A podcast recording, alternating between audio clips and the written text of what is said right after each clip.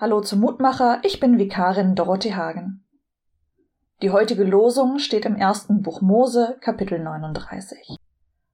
Josef blieb im Gefängnis, aber der Herr war mit ihm. Ich hoffe sehr, dass die meisten von uns diese Erfahrung nicht machen mussten, dass kaum eine oder einer von uns schon mal im Gefängnis war. Aber die Erfahrung, sich gefangen zu fühlen, die kennen wir vermutlich fast alle sei es, weil wir aus gesundheitlichen Gründen nicht aus dem Haus konnten oder können. Vielleicht sind oder waren wir auch ans Bett gefesselt.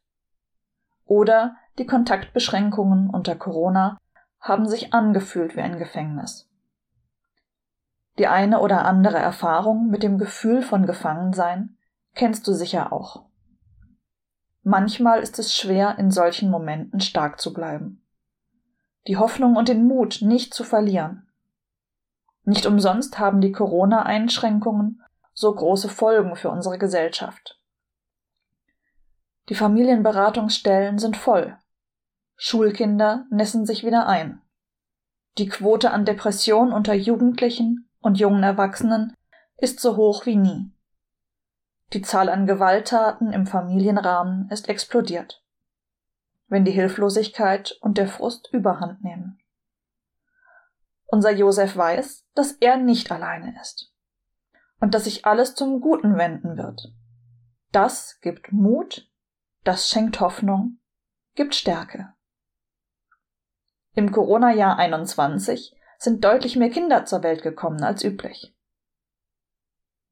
Mut, Hoffnung, Stärke. Ich wünsche uns allen, ein großes Gottvertrauen und dass wir mutig und hoffnungsvoll bleiben, in dem Wissen, dass wir nicht alleine sind. Ich bete eine Psalmübertragung zu Psalm 5 von Pfarrer in Ruhe Bernd Hagen.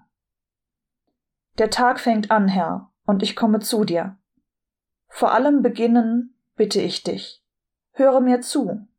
Du weißt ja schon lange, was mich bedrückt. Du siehst, was mir Angst macht.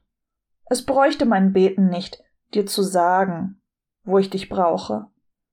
Aber zu spüren, dass du da bist, zu wissen, du hältst mir die Türen offen, neu zu erfahren, wie deine Nähe stärkt, Herr, das macht süchtig.